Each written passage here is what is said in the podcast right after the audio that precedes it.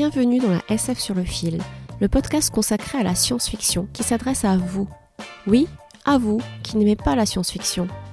À vous qui trouvez qu'elle n'est qu'un genre mineur, un simple divertissement réservé aux geeks ou aux adolescents. Vous l'aurez compris, ce podcast a pour but de déconstruire ces idées reçues. Oui, la SF peut être féminine et féministe. Oui, la SF peut être intelligente, profonde et engagée. Mieux que tout autre genre, la SF nous éclaire sur notre condition humaine, parce qu'elle nous parle de nous, ici, maintenant. Alors, attrapez le fil de la SF et laissez-vous guider. Je vous souhaite une très bonne écoute.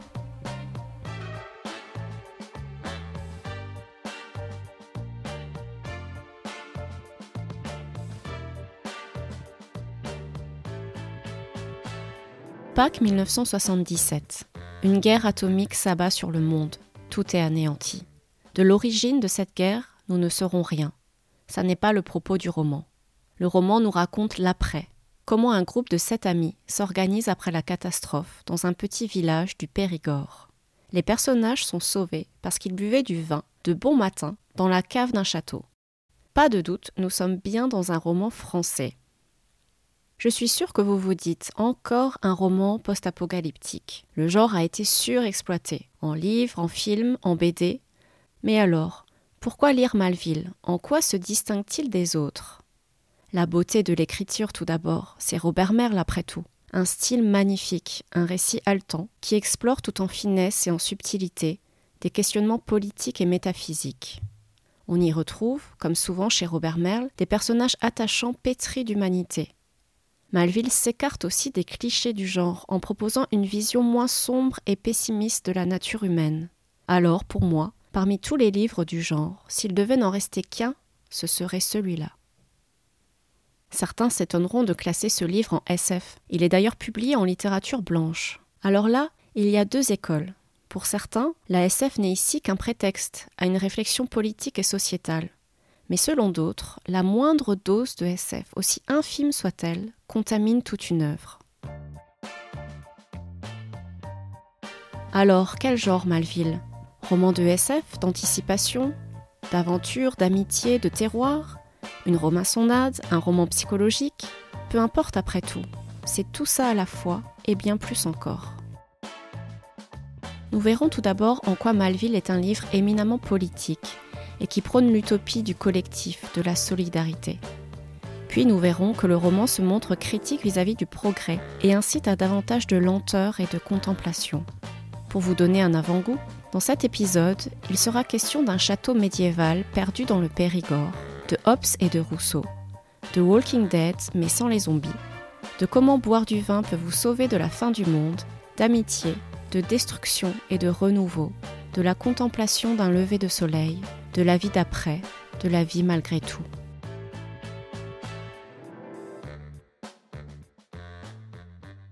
Je dis avec une sorte de timidité, comme si je me sentais dans mon tort.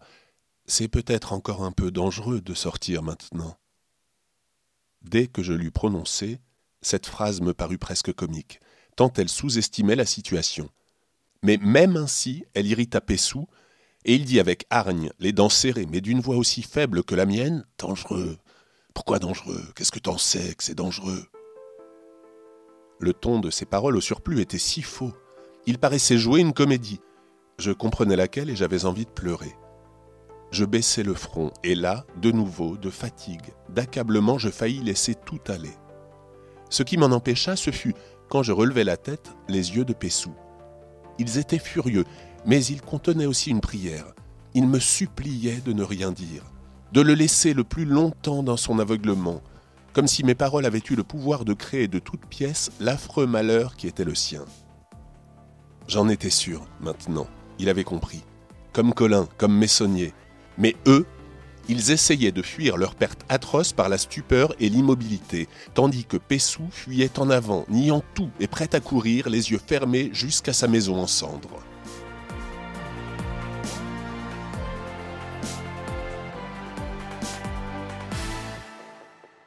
Malville, comme la plupart de mes romans, disait Robert Merle, est un microcosme.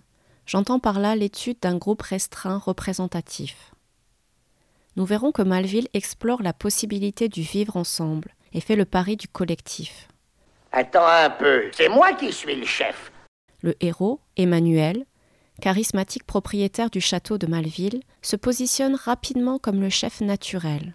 Il est le personnage type du héros de Robert Merle, un héros humaniste, aimé de tous, que l'on retrouve par exemple aussi dans son magnifique roman, pas du tout SF, L'île, histoire inspirée des rescapés du Bounty.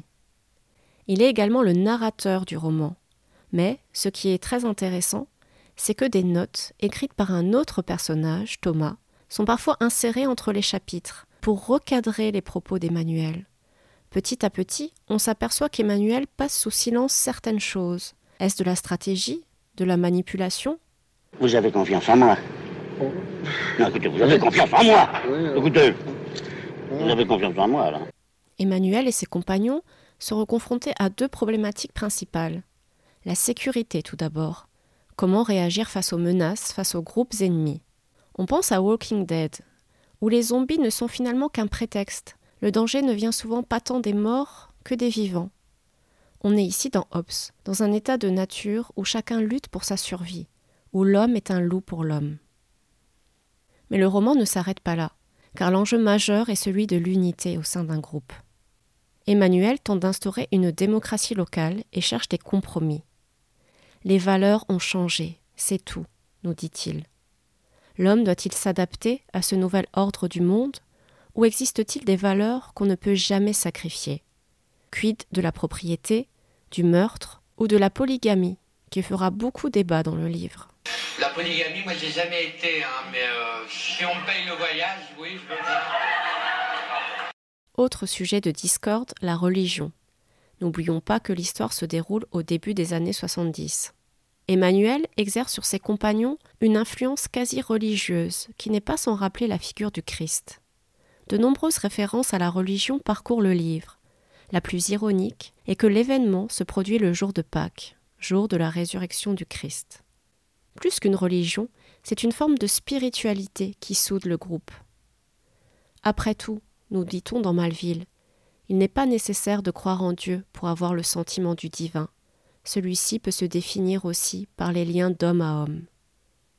Sans regarder Thomas, sans même m'apercevoir qu'il était là, comme si, après ce qui s'était passé, les relations d'homme à homme étaient devenues impossibles, je répétais à mi-voix C'est affreux, c'est affreux, c'est affreux. C'était une litanie maniaque que je ne parvenais pas à arrêter. La gorge serrée dans un étau, les mains tremblantes, la sueur inondant mes yeux et à part l'horreur que je ressentais, l'esprit vide. Il y eut un souffle de vent je pris une inspiration profonde et aussitôt, une odeur pestilentielle de décomposition et de chair brûlée entra dans mon corps avec tant de force que j'eus l'impression qu'elle émanait de moi. C'était à vomir. J'avais l'impression, vivant, d'être mon propre cadavre. C'était une odeur âcre, pourrie, douceâtre, qui s'installait en moi et que j'aurais apporté jusqu'à la fin. Le monde n'était plus qu'une fosse commune, et moi, on m'avait laissé seul sur ce charnier, avec mes compagnons, pour enterrer les morts et vivre avec leur odeur. Les liens d'homme à homme, le passage de Hobbes à Rousseau. On retrouve ces deux tendances chez les survivalistes, c'est-à-dire chez les individus qui se préparent dès aujourd'hui à une catastrophe, voire à un effondrement de la civilisation. On trouve d'une part les individualistes, qui s'apprêtent à une lutte armée, pensant que les plus forts doivent sacrifier les plus faibles, et d'autre part les survivalistes solidaires, qui pensent au contraire que seule l'entraide entre les individus et de nouvelles formes de solidarité permettront de s'en sortir. Comme Yves Cochet, collapsologue et ancien ministre de l'Environnement, ces derniers plaident pour l'apparition de nouvelles formes de démocratie locale. S'entraider ou s'entretuer. Malville fait le choix de l'entraide, de la solidarité. Certains trouveront ça naïf, tandis que d'autres penseront comme Camus, que ce que l'on apprend au milieu des fléaux, c'est qu'il y a dans les hommes plus de choses à admirer que de choses à mépriser.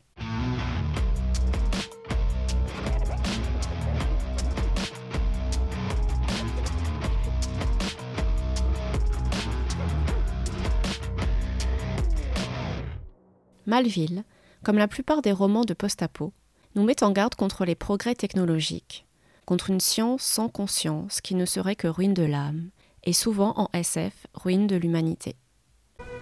Toutes les choses que vous créez servent à détruire. Oui. C'est la nature humaine, comme on dit. T'as pas appris ça sur ton écran? Pour autant, le livre ne paraît pas réactionnaire, excepté, il faut vraiment le souligner, la place des femmes, qui sont malheureusement réduites aux clichés de genre. Emmanuel se distingue par exemple du héros de Ravage de Barjavel, qui est clairement réactionnaire, voire fasciste. Il refusera tout progrès, désireux de garder une civilisation primitive agricole, fondée sur l'idéal de la vie à la campagne, du retour à la terre. Prôné par Pétain à la même époque, Ravage a été écrit en 1943. Le héros deviendra le patriarche, les livres seront brûlés, la culture réservée à une élite. Le tout avec une vision moraliste de la catastrophe comme châtiment divin. D'ailleurs, petite anecdote, le titre original de Ravage était La colère de Dieu. Chez Robert Merle, le propos est moins radical. Oui, les personnages constatent que sans technologie, la vie s'est intensifiée et les plaisirs sociaux sont plus vifs. Oui, les personnages ne sont pas plus malheureux depuis la catastrophe, bien au contraire. Mais pour autant, ils ne refuseront pas le progrès, mais uniquement par pur pragmatisme. Les survivants seront ceux qui auront une supériorité technologique. Ils choisissent donc la science, en ayant conscience que les mêmes erreurs se répéteront dans l'avenir. Sur ce thème, on pense à la série Battlestar Galactica ou encore au roman Un cantique pour Leibowitz de Walter Miller. L'histoire de l'humanité ne serait qu'un éternel recommencement entre destruction et reconstruction.